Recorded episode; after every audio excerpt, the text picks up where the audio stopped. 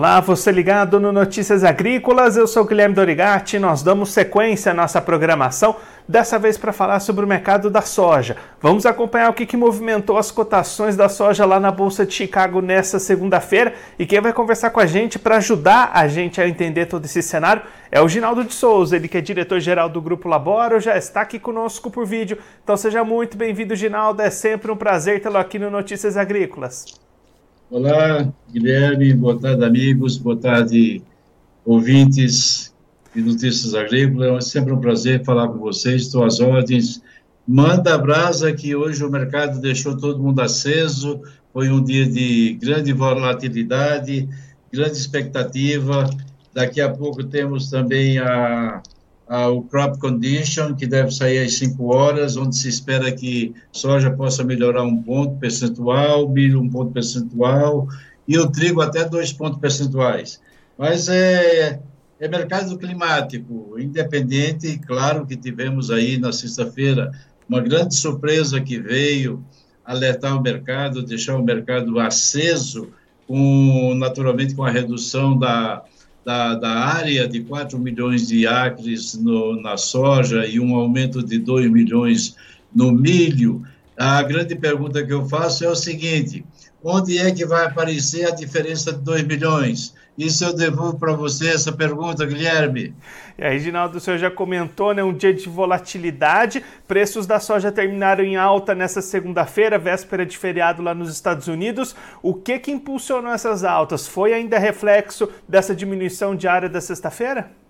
Com certeza foi, sem dúvida nenhuma. O pessoal na sexta-feira, depois do mercado fechar, você viu que ele fechou aí com 75, 77 até 80 centavos de alta mas na sexta-feira, depois que o mercado fechou, a turma começou a fazer conta. Olha, e é natural, eu fiz essas contas durante o mercado e digo para você que é uma surpresa, porque quando você analisa, é, vamos dizer, 4 milhões de acres a 52 buchos por acre, que foi a última medida, vamos dizer, a última mensuração do USA, nós estamos falando aí de 208 milhões de buchos. E aí você diz, bom, 208 milhões, eles têm uma previsão de 350.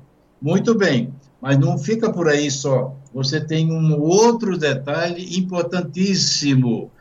No próximo relatório, ou no, no agosto, nós vamos ter o USDA naturalmente saindo de uma produtividade de um yield.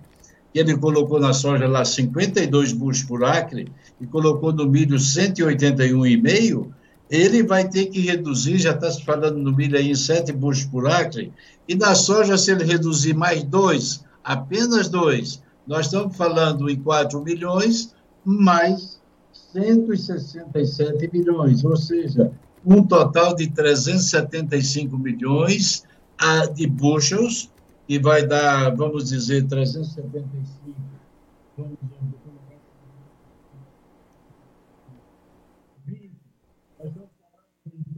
Você está saindo do microfone. 10 milhões de toneladas é maior do que o estoque previsto, que era de 350 milhões de buchos. O que é que vai acontecer?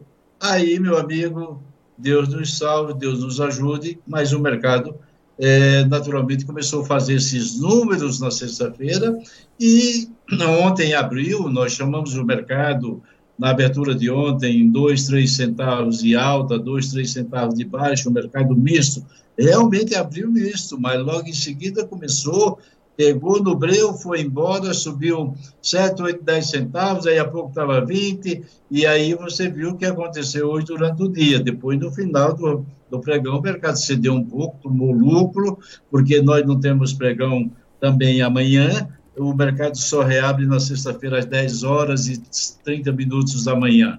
Então, o mercado foi a sequência de sexta-feira, sim, sem dúvida nenhuma, Guilherme.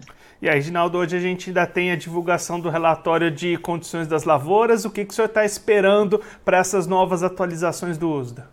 Olha, eu vou dizer para vocês com toda sinceridade, eu gosto de clima, sou economista, mas estou virando um pouco de climatologista, porque além dos cursos que eu estou fazendo eu digo para você que as chuvas do final de semana foram boas, relativamente boas, porém não foram chuvas que deu é, vamos dizer, uma cobertura, a, a reserva ao déficit hídrico que já, já vinha existindo. As chuvas foram boas, choveu Ohio, choveu Indiana, choveu em Illinois, choveu no Missouri uma parte, choveu uma parte de Iowa, mas as outras partes das Dakotas que estão bem chovidas, por enquanto, não choveu, Nebraska foi, a chuva foi muito pequena, o resto do, do Missouri foi, foi negativo, Minnesota não choveu, Wisconsin não choveu, Michigan não choveu, então teve uma cobertura de 60% mais ou menos que eu calculei. Entretanto, as chuvas não foram suficientes para repor a, a, a deficiência hídrica. E os mapas estão apontando, se você pegar o mapa da agora, o modelo europeu que saiu agora às 15 horas do Brasil, esse modelo está mostrando o seguinte, que não tem chuvas é, boas e eficazes para repor a deficiência hídrica e com isso daí, naturalmente, é um prato cheio para quem tem dúvidas, fique comprado e não vendido, o Guilherme. E aí, Ginaldo, para o produtor brasileiro que está acompanhando essas movimentações, muda alguma coisa na hora de comercializar? Precisa ficar mais atento a essas movimentações? O que, que o produtor é. brasileiro tem que fazer diante disso? É, nós temos que levar em consideração o seguinte: a semana passada é, também temos que, que, que, calcular com a questão do prêmio. O prêmio estava 35, 40 negativo e hoje chegou a negociar 100, 110 para o agosto negativo. Quer dizer, Chicago subiu um dólar por bucho, mas o prêmio caiu 60 centavos. Então, o produtor brasileiro não foi totalmente beneficiado com essa alta, porque da maneira que subiu, da mesma maneira, com a mesma volatilidade, com a mesma eficiência que subiu Chicago, o prêmio caiu. Ou seja, não caiu tudo, mas caiu pelo menos 45% a 50% do, do, do que nós tínhamos a semana passada. Então, o produtor brasileiro tem que ficar de olhos abertos. Se o clima realmente se confirmar e que dentro do, do mês de julho nós não tenhamos um clima ideal, é, mesmo essas condições de lavouras vindo hoje um pouco melhor, ligeiramente igual ou ligeiramente abaixo, não vai ter, ter problema nenhum. O problema é daqui para frente, porque nós já estamos com condições de lavouras aí muito ruins. Se você analisar e fizer uma comparação com anos anteriores, principalmente em 2012, 1992, você vai ver que os números a, das condições boas e excelentes não são boas e excelentes no sentido melhor para que vai ter uma produtividade, que vai ter uma safra super boa. Então, daqui para frente, nós temos que olhar. Agora, soja, eu repito, e o produtor que me ouve, aquele, o agrônomo que me ouve, o entendido que está me ouvindo, vai saber, soja é um inso, né? uma coisa abençoada por Deus, sem dúvida nenhuma, isso, é, ela cresce com a volatilidade e ela se recupera com uma volatilidade tão grande, com uma velocidade tão grande, que se chover daqui para frente, as coisas se normalizariam. Mas não é isso que nós estamos prevendo. Já está se falando aí em perdas do milho de 6 a 7 buchos por acre, e eu calculo que o USDA, no, na próxima quarta-feira, dia 12, poderá reduzir já as condições de produtividade, ou seja, ele foi no máximo com 52, ele começou muito alto, foi no máximo do máximo. Ele precisa ajustar isso e precisa adequar isso aí. Então, muito provavelmente, nós vamos ver redução já no próximo relatório do dia 12. Então, o produtor brasileiro tem que ficar de olho e aproveitar as altas, porque o mercado está do lado de, de uma tendência de alta, nesse exato momento. Depois dessas sequentes quedas dos preços aqui no Brasil, né, Ginaldo? Então, alguma luz no fim do túnel para uma melhora dessas condições para o produtor brasileiro? Com certeza. Eu acho que é, a turma sempre diz, Deus é brasileiro. Deus é pai de amor e bondade, é, é universal, mas a turma fala, Deus é brasileiro. É, sem dúvida nenhuma, é uma grande oportunidade. Hoje eu estava estou com alguns clientes que estão viajando, inclusive um estava em Istambul, outro estava em, é, em, na Espanha e outro em, em, Portugal, e me ligaram, são clientes e, que fazem volume bom, é, são grandes produtores, produzem 40, 50 mil toneladas, é, vamos dizer, ano, e o cara disse, eu pedi o time, você queria que eu vendesse tudo a 160, eu não vendi, agora está 130, como é que eu faço? Espera, agora você espera, vai ter que esperar, porque a luz do túnel acendeu. E você, como sempre, tem uma luz divina que te guia e te protege. Então, espera um pouco mais que as coisas vão fluir. A tendência nesse momento não é de baixa. Não é de baixa, principalmente se as condições climáticas que estão saindo do forno, saíram agora também, se confirmarem para os próximos 10 dias, e assim subsequentemente.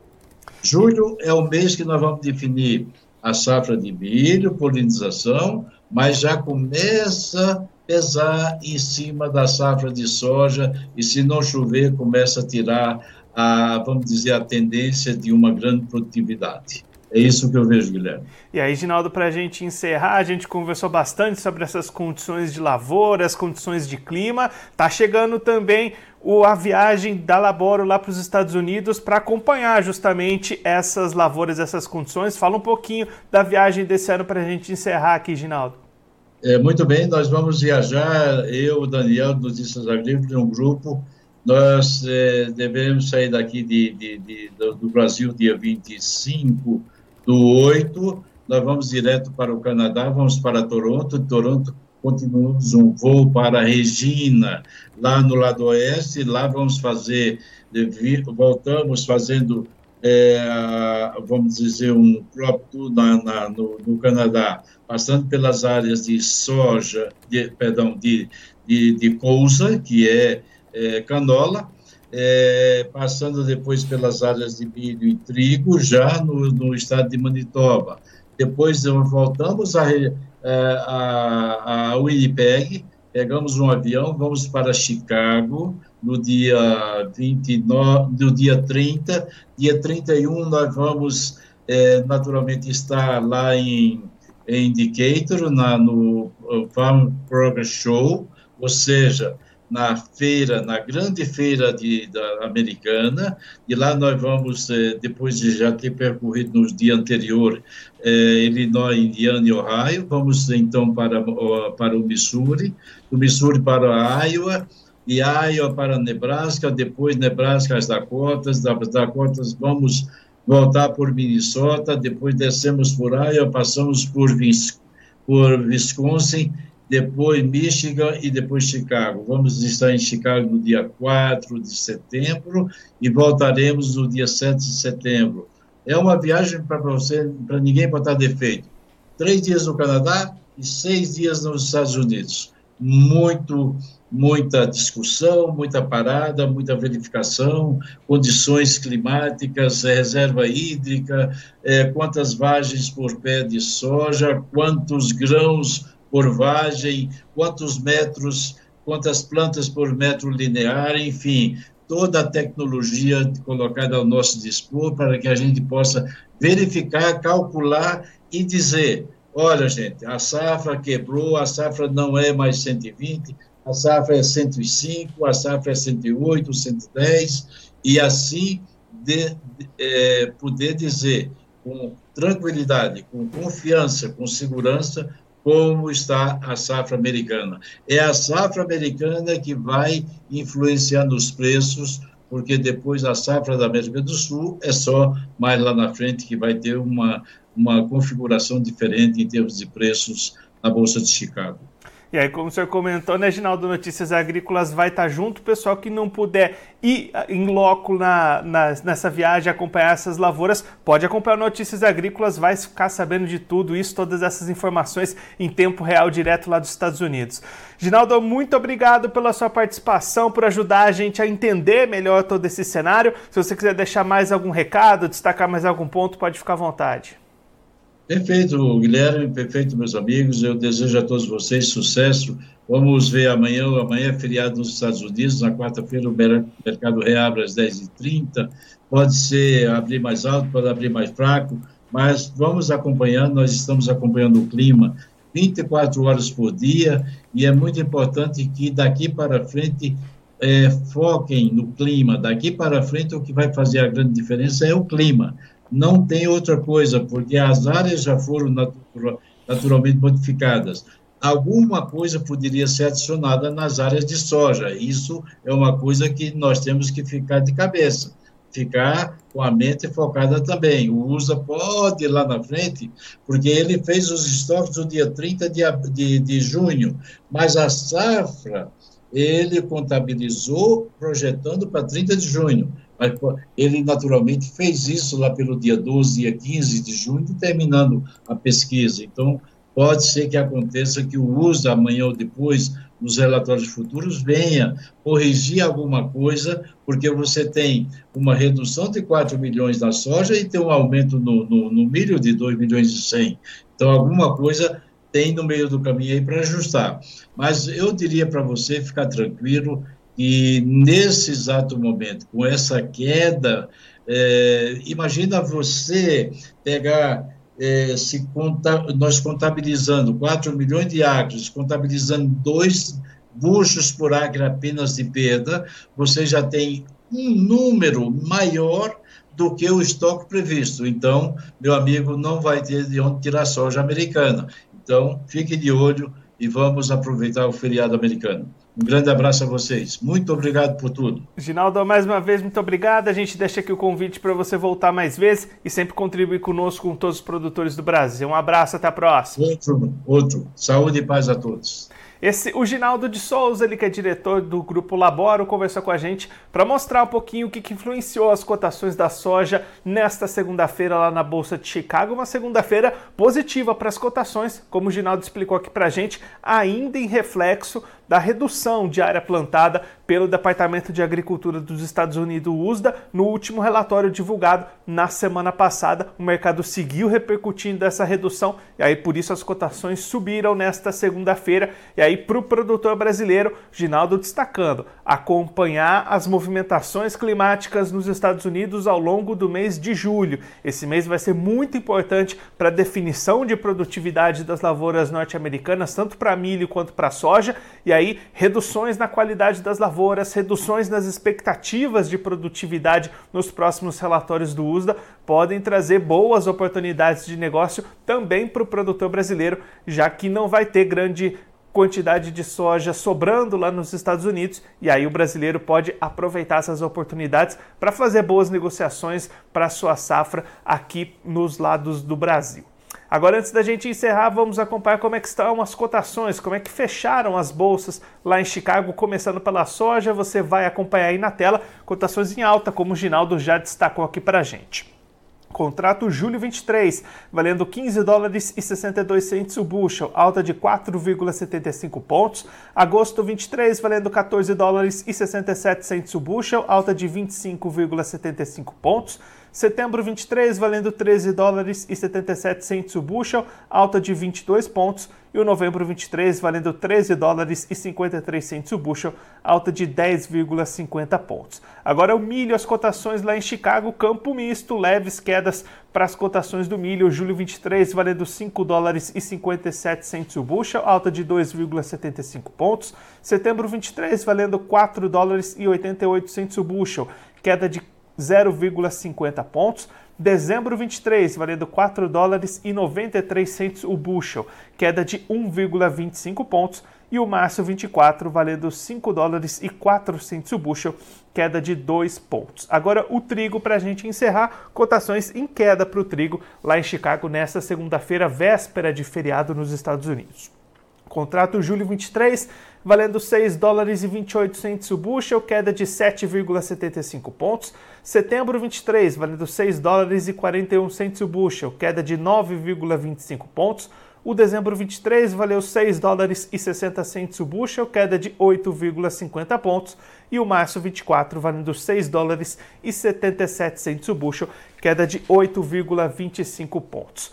Agora eu quero fazer um convite para você. Na próxima sexta-feira vai vai ter uma transmissão especial aqui no Notícias Agrícolas com a divulgação dos finalistas da premiação da melhor história de um agricultor. O prazo para enviar as histórias já se encerrou na última sexta-feira. Agora a nossa equipe está preparando as, as divulgações, as eleições e na próxima sexta-feira transmissão especial aqui no Notícias Agrícolas para divulgação desses finalistas que vão partir para a votação popular para eleger a melhor história de um agricultor. E essa premiação tem o patrocínio da Singenta. Você já conhece o Acessa Agro? Ela é a plataforma de benefícios da Singenta, onde você ganha pontos através da compra de produtos Singenta. São mais de 3 mil itens, então vá agora mesmo ao acessaagro.com.br. Se você é agro, acessa. Agora eu vou ficando por aqui, mas a nossa programação está de volta a qualquer momento, então continue ligado no Notícias Agrícolas.